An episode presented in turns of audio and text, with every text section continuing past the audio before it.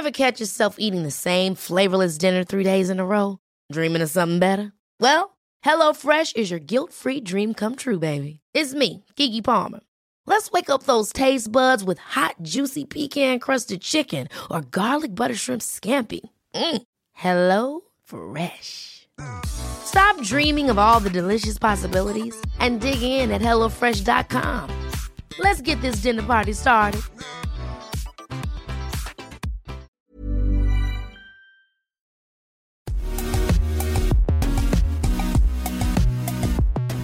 Bonjour à toutes et à tous, bienvenue dans Poulain Rafut. Je suis ravi de vous retrouver pour ce nouveau numéro avec l'excellent Olivier Canton qui présentera avec moi. Salut Olivier. Salut Raphaël, ravi de te retrouver. Vous n'oubliez pas, Poulain Rafut, c'est à retrouver sur toutes les bonnes plateformes. Vous n'hésitez pas à noter ce podcast 5 étoiles, évidemment. Parle-nous de ton invité. Qui est ton invité aujourd'hui?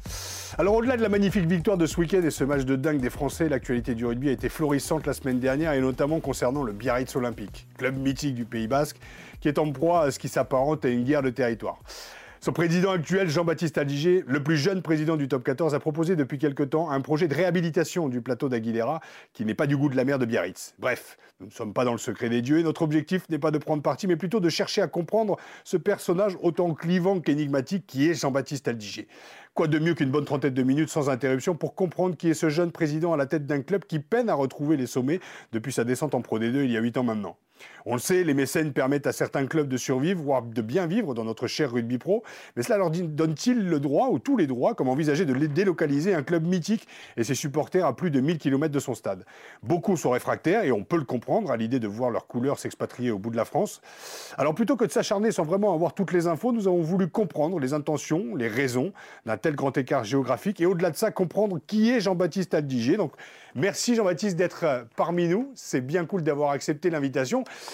Moi, ma première question que j'ai envie de te poser, c'est qui es-tu Jean-Baptiste Aldiger, on sait que tu viens d'Agen, tu es président de Biarritz, mais comment tu te définirais, toi, aujourd'hui, dans le, dans le climat et dans, le, dans, le, dans, le, dans, le, dans la géographie euh, française du rugby? D'accord, je savais pas que tu étais venu pour l'entretien d'embauche, mais ok, mais comme tu l'as dit, moi je suis né à Jeun. C'est plus, l'aspect pas philosophique, mais tu vois, derrière le président, envie de comprendre un peu et ton parcours. Et puis aujourd'hui, euh, aujourd'hui, euh, au-delà de l'actualité, on va en parler. Savoir, euh, savoir qui es-tu. Je l'ai dit, tu es le plus jeune président aujourd'hui du, du, du rugby professionnel. Donc voilà, comment tu en es arrivé là et qui es-tu Voilà.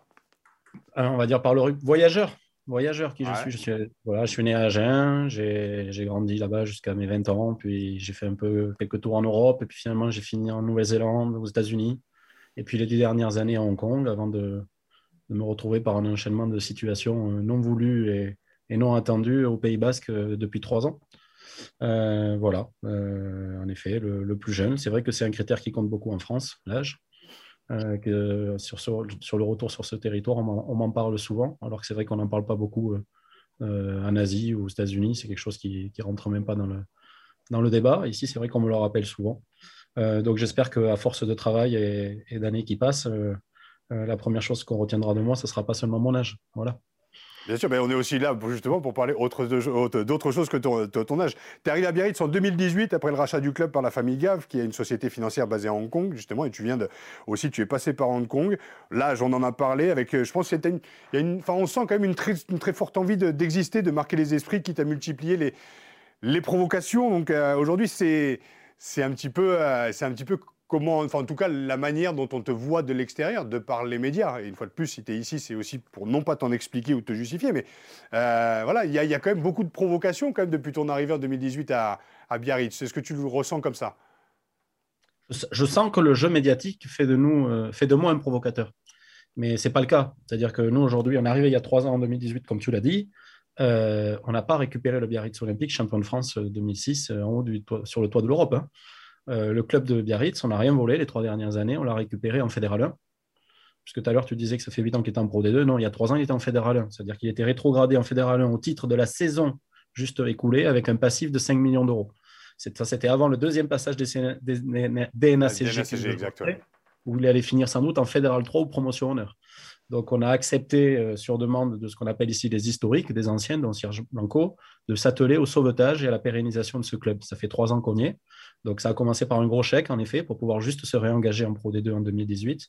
Et depuis, on travaille pour, euh, pour essayer de, d'organiser tout ça. Alors, euh, sur le terrain, sportivement, le club progresse. depuis trois ans, chaque année. Et puis en coulisses, mais c'est quand même la, la part la plus importante, parce que je dis souvent que c'est l'économique qui amène le sportif et pas l'inverse. Hein. Euh, nous, euh, le but était de pérenniser ce club pour que, euh, à force de travail, il puisse appartenir réellement au Biarro, au Basque. C'est-à-dire que plus jamais ce club ne puisse n'est à dépendre d'un mécène, comme ce fut le cas auparavant avec Capgemini ou comme c'est le cas maintenant, pour que ce club s'autosuffise à lui-même et que si demain, par exemple, il nous arrivait un problème, ce club puisse continuer à perdurer dans cette ville et que les Biarros puissent dire notre club du Biarritz Olympique. Voilà, c'était le travail des trois dernières années et qui a amené au, projet Aguilera dont tu parlais tout à l'heure en introduction. Et donc, euh, dans, ce, dans cette ambiance locale, alors, il y a aussi euh, mon âge, le fait que je ne suis pas basque, que je n'ai pas porté le maillot du Biarritz Olympique, que j'ai un voisin à 3 km, qu'il y a ce, voilà, cette, spécialité basque de, de ce climat-là, ça fait euh, ça fait pas mal de, lignes dans les médias et pas mal d'espaces journaux. Mais de l'autre côté, de l'autre côté, malgré tout, tout, ça, vous voyez que le, sportivement, l'équipe, euh, elle avance. Chaque semaine, il y a une nouvelle vague. Chaque semaine, il y a une nouvelle histoire. Mais l'équipe, elle, euh, continue son, son, chemin sous les ordres de Matthew Clarkin, qui, lui, contrairement à moi, est plutôt la, lui, moi, je suis le feu, lui, c'est la glace. Mmh. Donc, on se, tous les deux se complètent pour ça et l'équipe le, suit son chemin. Euh, excusez-moi, Jean-Baptiste, quand même, moi je vous ai vu arriver, euh, la Pro D2 c'était sur, euh, sur Eurosport quand vous êtes arrivé à, l'été de 2018. C'est vrai que vous êtes quand même rentré en conflit très vite avec de, nombreuses personnes, avec les médias, avec la, presse locale, sud-ouest notamment. Vous êtes quand même un personnage, vous sentez que vous, êtes un personnage quand même un peu clivant, vous n'hésitez pas à, rentrer en conflit avec de très nombreuses personnes. on avait l'impression que ça vous plaisait presque d'être en, conflit Absolument pas. Par exemple, il n'y a, pas, a pas beaucoup de conflits à l'interne au club. C'est-à-dire qu'on a beau toutes les semaines raconter un fait divers, etc., et dire Ouh là là, ça y est, ça va péter, ça marche plus. C'est la crise au Biarritz Olympique. Euh, toutes les semaines, vous voyez que le, bateau avance tranquillement. Euh, donc, euh, oui, peut-être que de l'extérieur, tout le monde a l'impression que c'est un volcan à l'intérieur, mais pas, du tout. Ici, ça se passe de façon très calme et, très calculée. Pour ce qui est de ma presse locale, oui, bah, écoutez, c'est comme ça. Euh, si c'est être, euh, c'est aimer se battre, c'est que c'est accepter, c'est refuser de, l'entre-gens et les petits avantages entre amis qui étaient de coutume avant que j'arrive. Encore une fois, moi, tout ce que je fais, c'est pour, l'intérêt de mon équipe et de mon club. Voilà, donc c'est en effet, s'il faut passer sous un train pour l'intérêt de mon club, je passe sous un train pour l'intérêt de mon club. Donc actuellement, il y a le train sud-ouest qui circule. Ils font des tours de stade, ça fait trois ans. Ils se sont toujours pas arrêtés en gare. Ils n'ont toujours pas réussi à rouler par-dessus le stade de Aguilera, mais l'équipe continue son chemin. N'hésite pas à ton arrivée à prendre, pour exemple euh, Mourad Boudjelal euh, et, sa, communication, euh, pas parler d'agressivité, mais qui, est quand même assez, assez spéciale, assez sanguine quand même du, du Sud-Est. avec un peu de recul, est-ce que tu regrettes ou tu assumes complètement justement cette, cette, part de, cette part sulfureuse, on va dire, de, de, ton caractère Ou est-ce que c'est les médias aussi qui forment le personnage Jean-Baptiste Aldiger ah ben, de toute façon, les médias, euh, ça reste la vitrine. Hein. Donc, euh, s'ils ont, enfin, pas s'ils ont décidé, mais si à un moment donné, on prend un côté euh, sulfureux, comme tu dis, à un moment donné, l'étiquette est donnée et c'est parti. pour ce qui est de Mourad, j'adore Mourad, on ne gère pas les mêmes boutiques. Hein. Hmm. M'appeler le petit Mourad, c'est rigolo, hein, mais c'est vraiment pas les mêmes boutiques. Lui, Mourad, il s'est battu pour son beefsteak, pour être champion d'Europe, champion de France, avec les budgets qu'on connaît, dans, la jungle du top 14. Euh, moi, je me bats dans la jungle de, sauver, d'essayer de, pérenniser un club qui perd 3 millions par an dans la jungle de la Pro D2. Ce n'est pas du tout la même chose. Hein. Donc, euh, beaucoup de respect à Mourad, mais nos situations sont vraiment euh, complètement différentes à l'origine.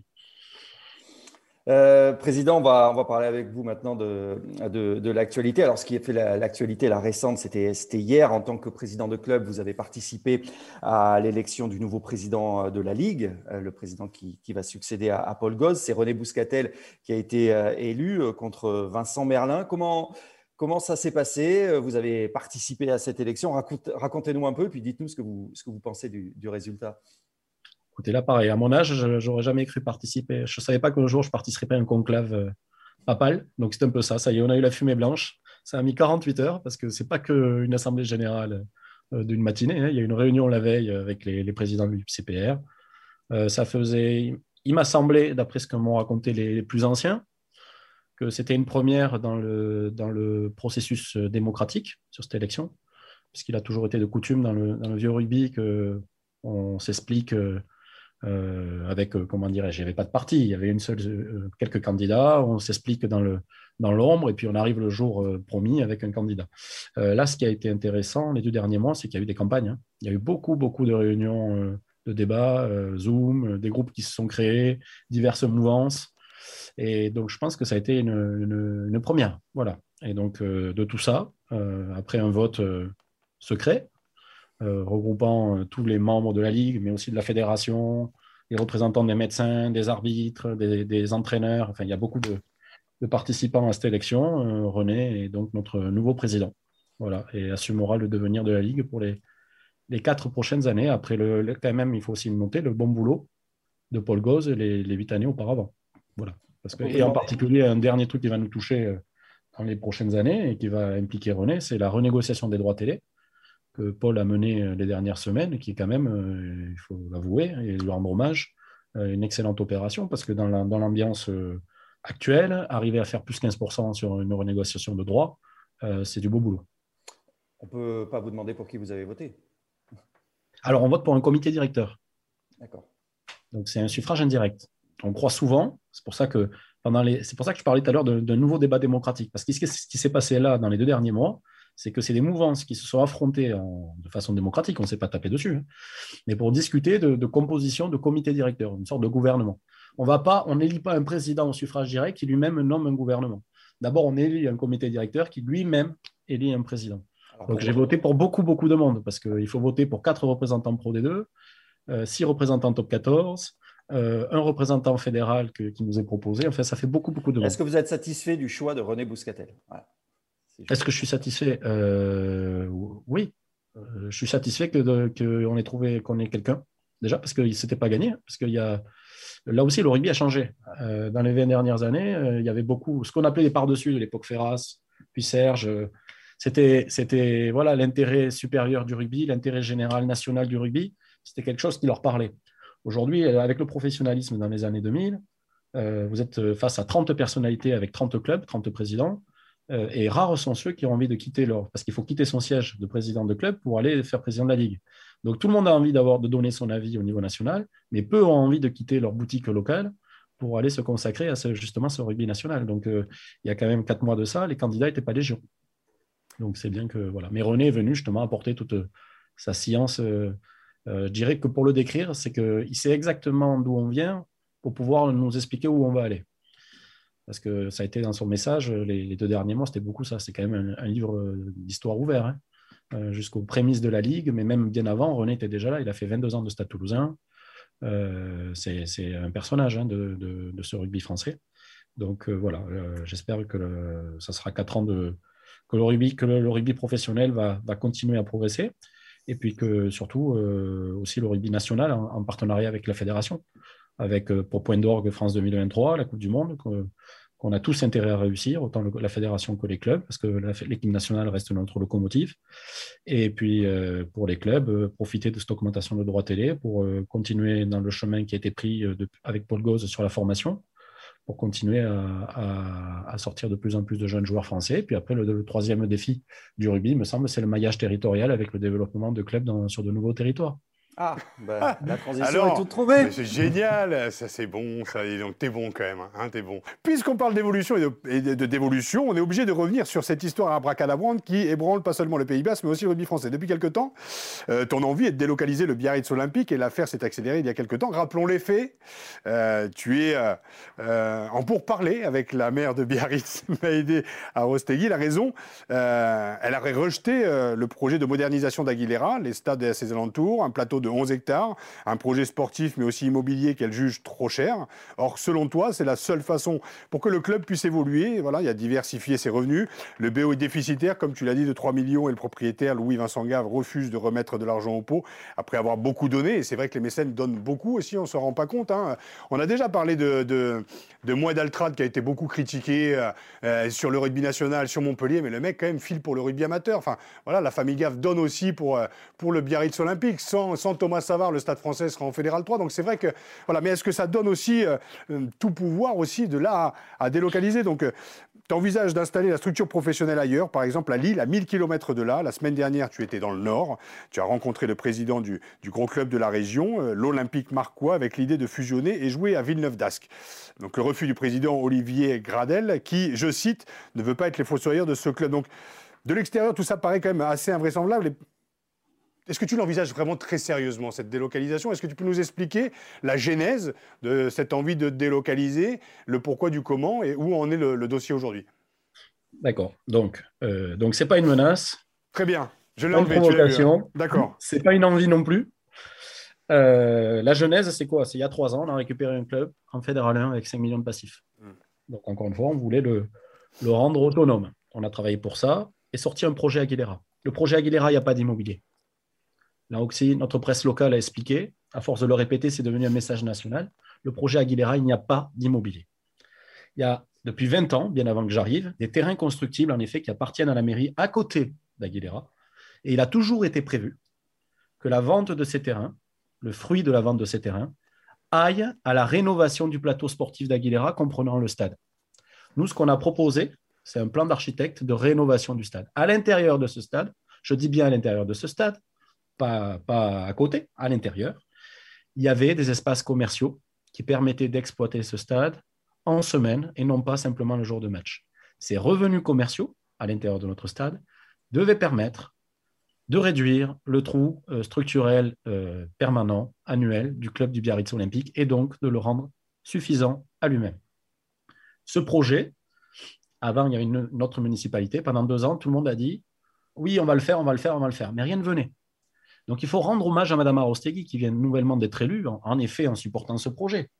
Mais elle, elle s'est mise à la table et au travail. Elle a posé enfin les chiffres avec ses équipes et les miennes. Et pendant, il y a eu un process de six mois et on est arrivé au bout du process où elle a décidé de ne pas le faire. Les raisons qui le poussent à pas le faire, qui la poussent à ne pas le faire, je n'ai pas à les commenter. Je ne suis pas un politique. Je ne cherche pas à être maire de Biarritz. Je ne suis pas l'opposant politique numéro un de Mme Arostegui. Moi, j'attendais une réponse depuis trois ans Grâce à elle, je l'ai eu. Aujourd'hui, on nous dit, je n'ai pas les moyens, je n'ai pas envie, peu importe. Je ne commande pas ça. J'ai enfin une décision.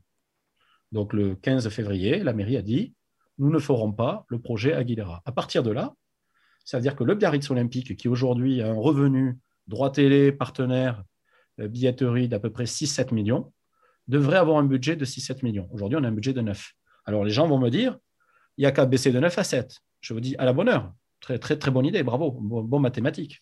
À part que pour passer de 9 à 7, il faut déjà refaire des chèques. Parce que comment on passe de 9 à 7 hein, C'est en licenciant des, en licenciant des, des, services qu'on a chez nous. Hein. Il n'y a pas de magie. Mmh. Donc, le, la dernière dépense qui nous reste à couper, ça s'appelle le centre de formation pour un million et demi par an. Donc, peut-être que je pourrais couper le centre de formation. Mais en plus, ça va me coûter un chèque parce que dans le centre de formation, ce n'est pas des murs. C'est des stagiaires, c'est des entraîneurs, c'est des kinés. Donc, tous ces gens-là perdent leur job. Je passe de 9 à 7. Vous me félicitez tous en me disant bravo, monsieur Aldiger, vous faites 7-7, c'est équilibré, vous avez réussi votre pari. À part que sans centre de formation, c'est comme une société civile qui fermerait ses universités, ses écoles. Hein. C'est une société qui meurt à 10 ans. Donc, sans centre de formation, ce club-là prendrait rapidement le chemin de, par exemple, un Dax, un Lourdes, des grands clubs historiques qui ont déjà disparu. Donc, euh, on reste avec cette décision du 15, du 15 février qui fait qu'aujourd'hui, on nous dit Bon, quelle que soit la raison, il n'y aura pas le projet Aguilera. Donc, ce club de Biarritz a besoin de trouver 2 à 3 millions d'euros par an. Euh, ben, là, pour l'instant, il n'y a qu'une source, c'est le mécénat. Hein. Donc, euh, je le dis, si quelqu'un aujourd'hui qui regarde cette émission a envie de nous donner 3 millions par an pour que ça continue à, jouer au rugby à Biarritz euh, en faisant du haut de Pro D2, bas de top 14, si jamais un jour on y arrive à y accéder, alléluia. Le propriétaire, ne veut plus donner. Le propriétaire ne veut plus donner d'argent. Le propriétaire a toujours été clair. Il aurait toujours été là, toujours été là, tant que la communauté biarrote se donnait les moyens de ne plus avoir besoin de lui. Le slogan, c'était travailler tous les jours pour se rendre remplaçable. C'est-à-dire, avec ce que j'expliquais tout à l'heure sur Aguilera. Aguilera, club autosuffisant, donc plus besoin d'avoir le, chèque d'un mécène. Plus besoin de dépendre du bon vouloir de, mécène. Tout à l'heure. Vous, pouvez imaginer, excusez-moi Jean-Baptiste, vous pouvez imaginer euh, euh, l'impact que euh, votre décision a eu sur, bah, sur la région, sur les supporters, la, violence, le, choc. oui, mais il n'y a rien qui a été expliqué. Il n'y a rien, c'est pas nous. Il n'y a rien qui n'a pas été expliqué pendant Les supporters sont vent debout, les anciens hurlent à la trahison, il y a des pétitions en ligne, il y a des gens qui réclament votre départ. Que leur répondez-vous? Alors, ça fait beaucoup de questions. Il va falloir les parce que. Euh, bah, pétition répondre, répondre, juste qu'est-ce qu'on dit justement aux historiques du club, que ce soit les anciens, que ce soit les, les supporters et à. Bah, les anciens, tu les connais, ceux qui, des, ceux qui, tous, tous, c'est l'histoire d'un club. tu le sais bien, à, Paris, tu as, les anciens depuis 20-30 ans. Regarde ce qui s'est passé. Est-ce qu'il y a quelque chose qui a été éludé? C'est une sortie de Serge Blanco dans Midi Olympique il y a trois semaines. Vous avez tout dedans. Ça, tout le monde l'a oublié. Ça n'intéressait pas. Serge Blanco, qui, est revenu dans le Serge Blanco qui est revenu dans le, dans le club, hein, qui est manager des, des cadets. Hein, oui, mais qui a toujours été là. Serge, c'est une fois par semaine que je prends un conseil auprès de lui. Alors que dites-vous à Nicolas Brusque est là. Euh, si vous voulez, voulez faire la liste des anciens. Non, non, non, non. Mais que dites-vous Ce que je dis, c'est que Serge Blanco est sorti dans Midi Olympique il y a trois semaines de ça, un lundi, pleine page. Il a expliqué les choses très de façon très simple. Hein, ça, c'est 20 lignes. Voilà. Ça, Personne n'a envie de le vas-y, vas-y, dis-nous, dis-nous justement, parce que là, c'est. Il, vous a raconté, il vous a raconté ce que je suis en train de vous dire. C'est-à-dire qu'à partir du moment où il n'y a pas Aguilera, hein, c'est pas la peine de se raconter des trucs toute la journée. Ça ne marche pas. Donc, moi, je veux bien que ça soit. Euh, tout à l'heure, tu as dit, est-ce que ça donne tous les droits? Mais en tout cas, euh, d'être le propriétaire ou le mécène. Mais sûrement pas. Mais par contre, nous, on a le droit de ne pas vouloir mettre 3 millions par an dans un truc. Bien sûr. Merci. Hein. On n'est pas encore passé. Quand je dis, juste, juste la parenthèse, c'est-à-dire par rapport à tous les droits, c'est de l'extérieur l'image qu'on peut se faire justement la fameuse fusion, et on va parler, la fameuse fusion au Stade français euh, Racing, est-ce que ça donne tous les droits? On peut le comprendre en fait quand on se plonge un peu dans les dossiers, mais en fait au bout d'un moment, il y a quand même voilà, une, une, vie autour, autour, autour du stade. Je te parlais des anciens et des supporters, c'est ces droits-là justement. Mais, attendez, mais moi je le regrette, mais à fond. C'est-à-dire que ne croyez pas que le plan il y a trois ans qu'on est arrivé, c'était de dire trois ans après qu'on allait déménager. Bien sûr. Parce que sinon, on a vraiment, on a vraiment bien joué notre comédie. Hein. C'est-à-dire que ça a coûté 12 millions. Euh, on s'est à peu près battu avec la terre entière pour, pour, faire avancer notre équipe. Et puis trois ans après, on dit Ah ben nous, on s'en va, on vous vole votre dû. On n'a rien volé. Encore une fois, le Biarritz Olympique, il y a trois ans, il était en fédéral 1 avec 5 millions de passifs. On n'a rien volé. Alors pourquoi on a récupéré le Biarritz Olympique en haut du top 14 en, venant, en arrivant là, en disant à tout le monde On vous pique votre club et on se casse avec. C'est pas ça, là. Hein. On n'a rien volé. Nous, pendant trois ans, on a travaillé, on a payé pour donner une possibilité à ce club d'exister dans sa ville. À partir du moment où ce n'est pas possible techniquement, je suis désolé, moi j'entends toute la journée Yaka, il ne faut pas euh, pétition. Alors pétition au passage, hein. le type qui fait ça, euh, interpellé par la police parce qu'il m'a envoyé des menaces de mort. D'accord? Et candidat euh, sur une liste de gauche aux dernières municipales de Biarritz. Donc regardons toujours qui, écrit, qui commente, qui, qui organise. Voilà. Moi, je, je, peux entendre parler de sentiments toute la journée. Mes supporters, je les aime. Mes partenaires, je les aime. Ce que j'aime par-dessus tout, c'est mes joueurs et mon staff qui sont venus sur les trois dernières années me rejoindre dans ce projet parce qu'ils croyaient au Biarritz Olympique à Biarritz, aux installations qu'on allait créer et au plan qu'on avait sportif qu'on proposait pour, euh, pour progresser. Voilà, tous ces gens-là, qui sont le club, c'est ça le club. Tous ces gens-là, euh, on est tous déçus. Et croyez pas que, voilà, on adorerait euh, qu'il y ait de l'argent qui tombe des arbres et se dire, bon, mais il y a 3 millions qui vont tomber, on va pouvoir continuer l'histoire. Mais non, ma responsabilité, c'est pas ça. Voilà, ma responsabilité, c'est de trouver des solutions pour que ces gens-là puissent continuer à avoir une activité où que ce soit. Alors, Parce que s'il n'y a pas, d'où la, la, fameuse, d'où la fameuse délocalisation. Alors, pourquoi Quel avantage ça aurait justement pour le Biarritz Olympique Et pourquoi si loin Pourquoi les Hauts-de-France et, euh, et Villeneuve d'Ascq? En fait, parle-nous de cette délocalisation justement. C'est euh, pourquoi on parle, de Lille, on parle de Lille, on parle de Rouen, on parle de Monaco. Enfin, il y a divers noms qui sont, qui sont sortis. On en est où Moi, j'ai pris la décision du 15. à partir de là, il y a deux solutions pour, un club ou une boîte quand euh, elle est dans l'impasse, c'est soit on ferme, soit on délocalise. Voilà. Euh, donc il y a eu ce mot. À partir du moment où je l'ai prononcé à la radio, euh, mon, arbre, mon téléphone est devenu un arbre de Noël. Je n'ai absolument. Moi, les seuls que j'ai approchés, c'est Sensei. Voilà. De l'autre hmm. côté, j'ai été approché par absolument tout le monde. Sans Sébastien. Voilà. Donc j'ai reçu des appels avec, et avec beaucoup de respect. J'ai répondu à ça, j'ai expliqué ma situation et j'ai rencontré, en effet, des acteurs des plusieurs villes tout autour de France. Voilà. Et donc, là, pareil, je n'ai pas fait de déclaration sur qui, comment, où, qu'est-ce qui s'est passé. il me semble que les gens, puisque vous citez beaucoup Lille, moi, Lille, je vois plein de commentaires, mais encore, on a envoyé à Sud-Ouest. Lundi dernier, ils se sont fait leur histoire tout seuls, ma presse locale. Lundi, LDG est à Lille, donc ils sont allés checker mon avion. Mercredi, LDG veut à Lille. Vendredi, le projet Lille est mort. Vous, y, étiez à Lille Ouais, ok. Mais qu'est-ce qui s'est passé? Absolument pas ce qui est écrit dans les journaux. Euh, est-ce que j'avais décidé d'aller à Lille ou est-ce que j'ai décidé d'aller à Lille? Absolument pas, pas encore. Et est-ce que le projet Lille est mort? Bon, mais s'ils le disent, c'est que ça doit être vrai. Moi, je sais que les gens qui travaillent aujourd'hui à trouver des solutions, mais il n'y a pas que Lille. Il y a, il y a, il voilà tout ça. Je ne les ai pas vus dans les journaux. Ceux qui ont voit au chapitre, je ne les ai pas vus dans les journaux. Voilà. Donc, euh, c'est.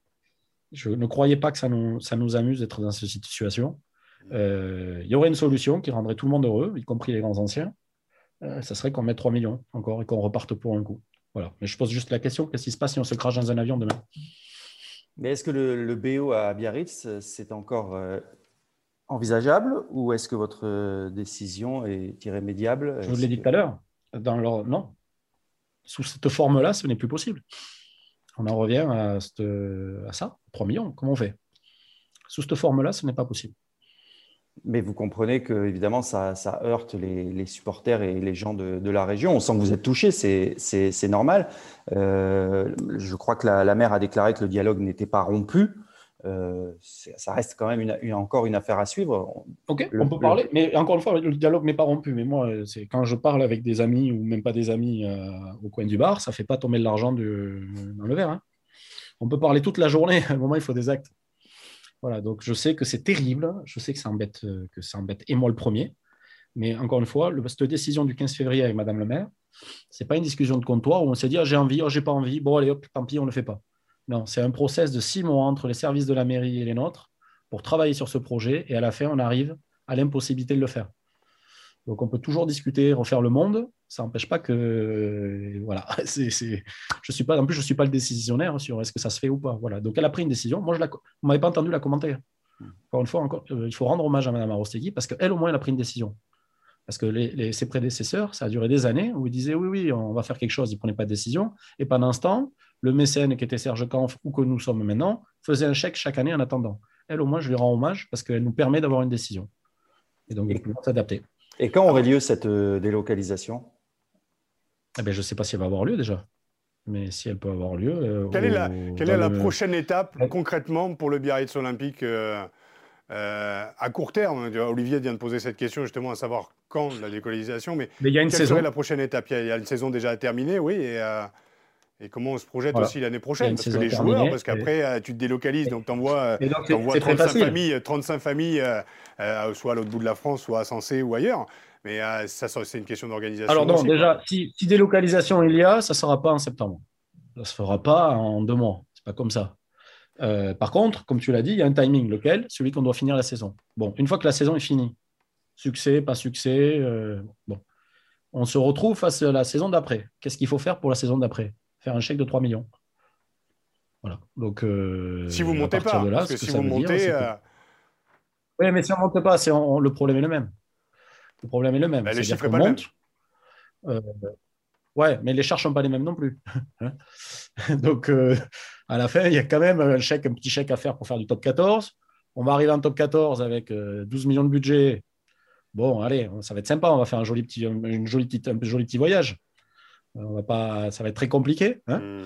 Hmm. on redescend. Et puis là, reproblème. Hein. Donc, euh, on en revient toujours euh, au même problème, qui est malheureusement, et je sais que des fois on dit, ah oui, les capitalistes, mais non, c'est pas capitaliste.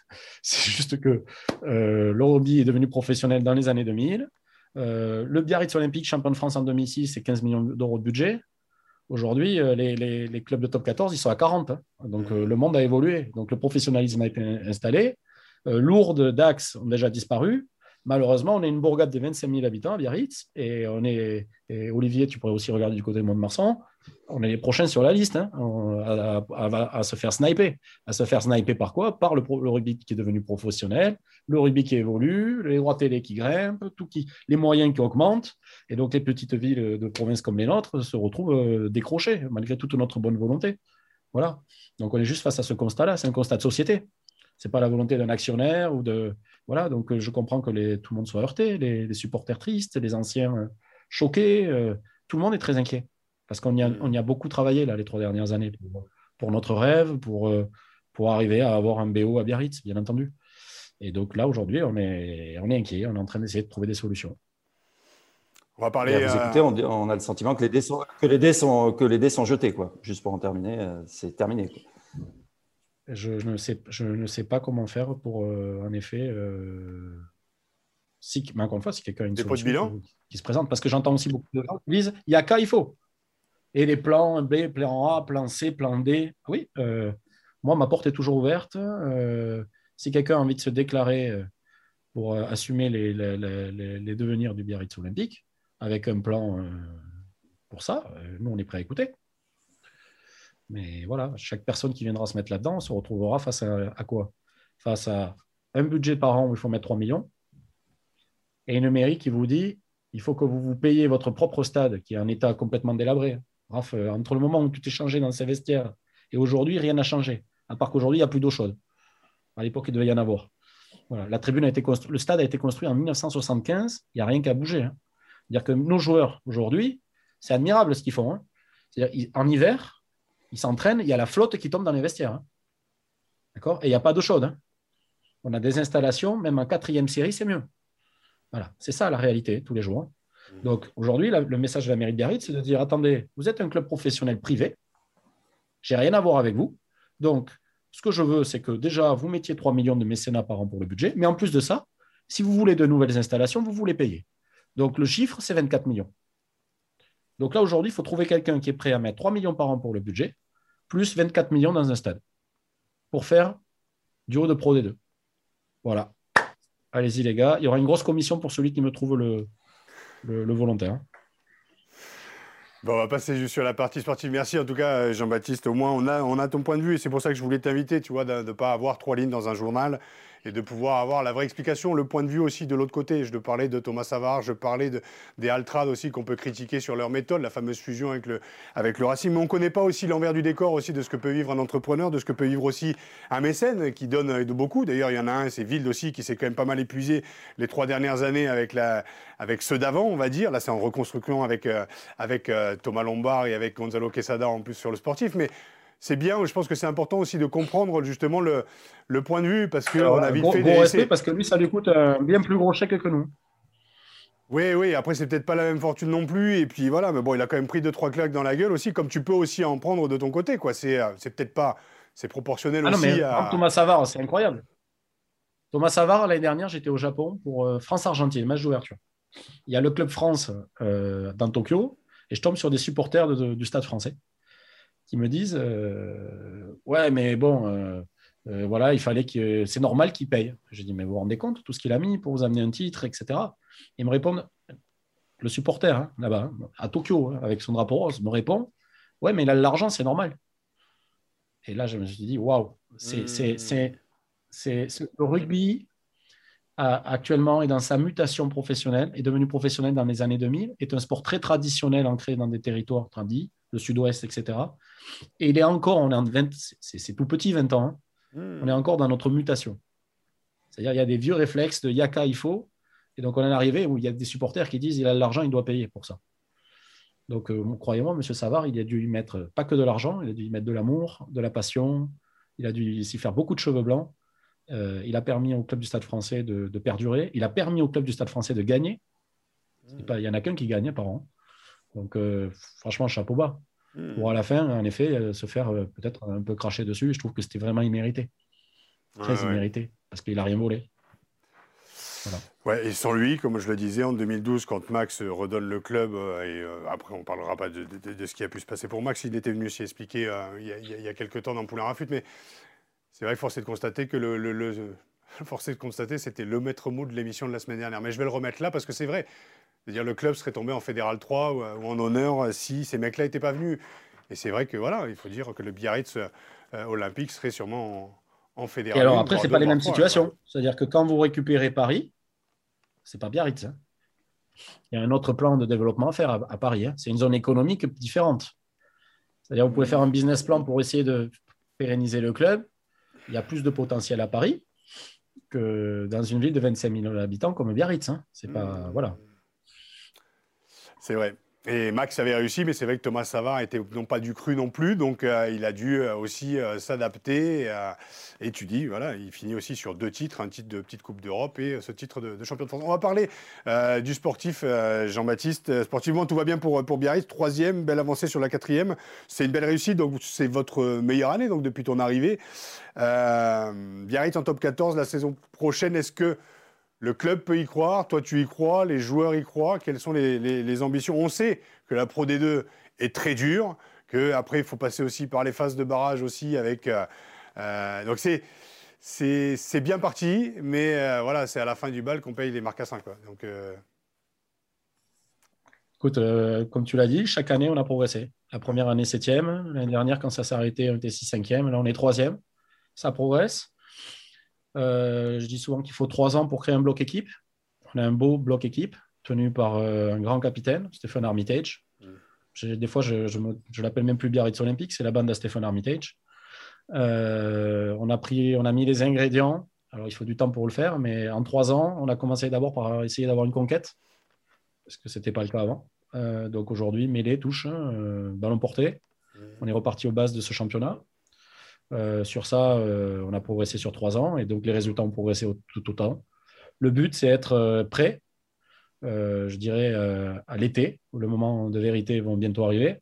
C'est être prêt à, aborder ces événements-là qui seront complètement différents de la saison régulière et, de l'hiver en Pro D2. Voilà, donc c'est possible, j'espère, que l'équipe va performer au printemps. Et puis, si on ne gagne pas, on aura appris pour, je l'espère, s'il y a une, une, continuité dans ce club ou cette équipe euh, ici ou ailleurs, euh, pouvoir avoir appris de ça et puis revenir l'année d'après encore plus fort pour atteindre l'objectif. Mais oui, l'équipe, sur ce qu'elle a montré, dans sa capacité à, à, maîtriser ce championnat, aura une belle carte à jouer au printemps. Le top 14, vous l'avez dit, c'est l'objectif avoué, c'est l'objectif avoué à, à terme hein, pour, pour vous. Mais comment rivaliser si vous êtes en top 14 avec les armadas de, de l'élite? Alors, il y a toujours cette histoire d'argent. Bien sûr. L'objectif, l'objectif, c'est de toujours faire mieux que l'année précédente. Ce n'est pas le top 14 l'objectif. L'objectif, c'est, de, c'est que quand on nous donne un, on arrive à, produire deux. C'est toujours faire mieux que ce qu'on a. Voilà. Donc aujourd'hui, euh, grâce à l'apport de l'actionnaire, on a les moyens de faire ce haut de tableau de Pro D2 et d'accéder au, top 14.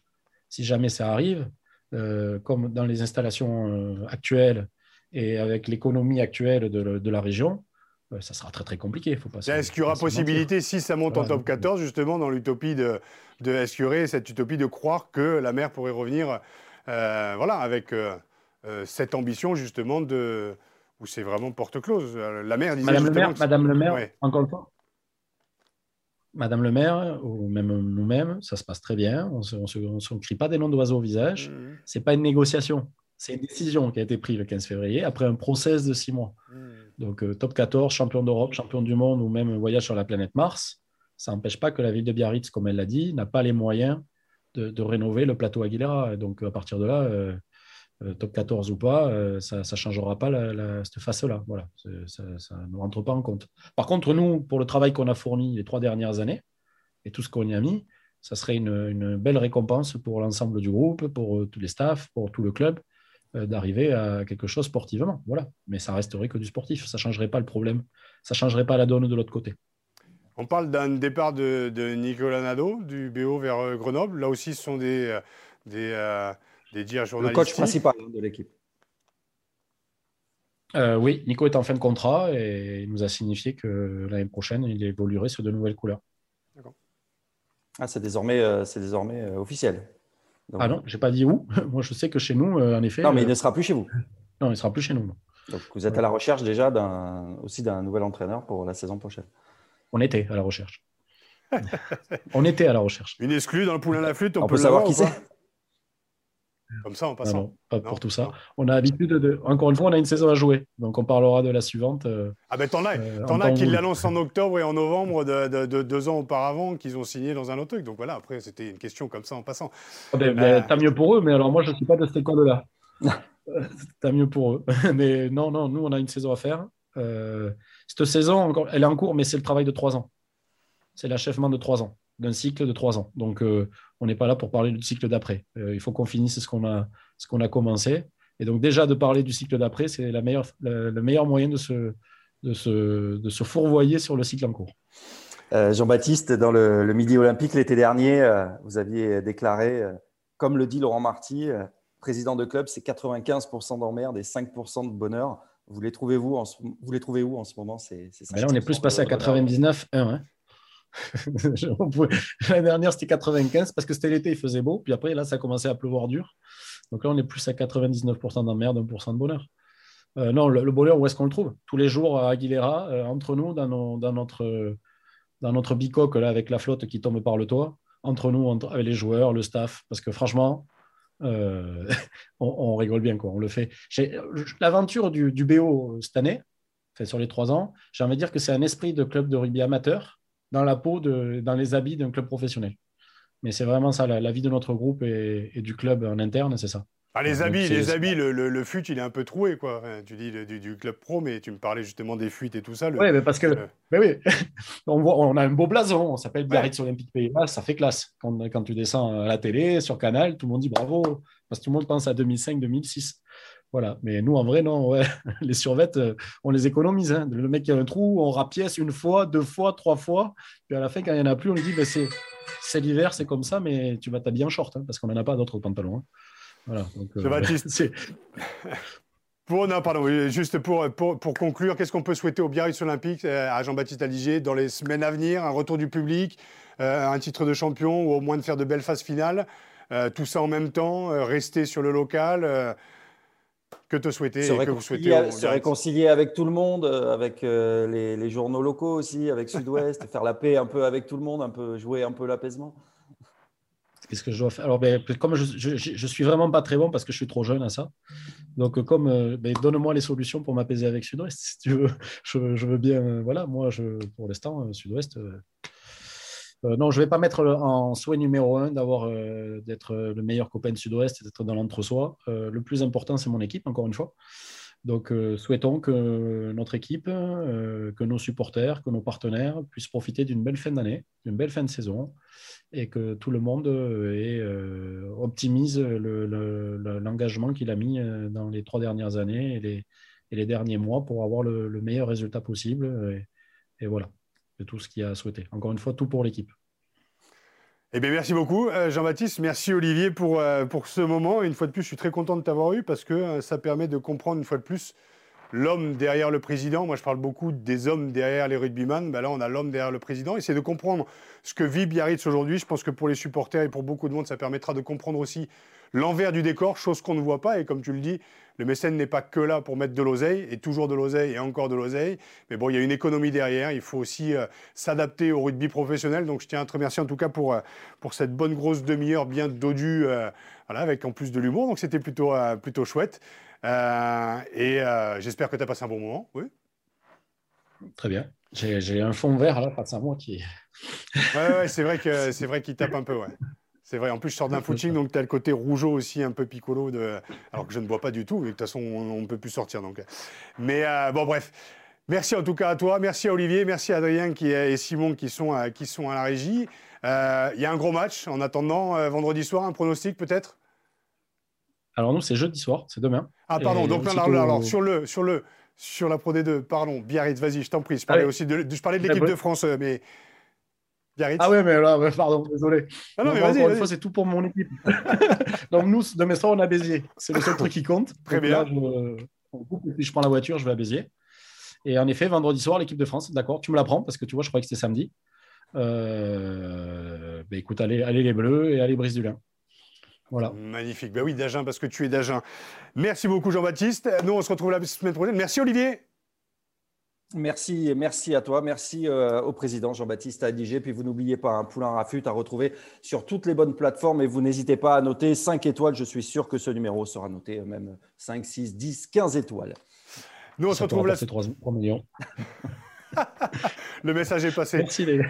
Allez, c'est cool. On se retrouve la semaine prochaine. D'ici là, éteignez vos GSM, regardez par la fenêtre. La vie est belle. Bon week-end rugby.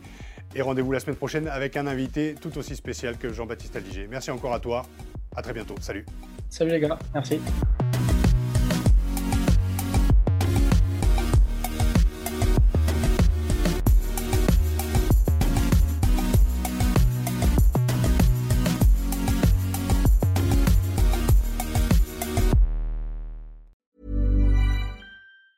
Hey, it's Danny Pellegrino from Everything Iconic. Ready to upgrade your style game without blowing your budget? Check out Quince. They've got all the good stuff shirts and polos, activewear, and fine leather goods, all at 50 to 80% less than other high end brands. And the best part? They're all about safe, ethical, and responsible manufacturing. Get that luxury vibe without the luxury price tag. Hit up quince.com slash upgrade for free shipping and 365 day returns on your next order. That's quince.com slash upgrade.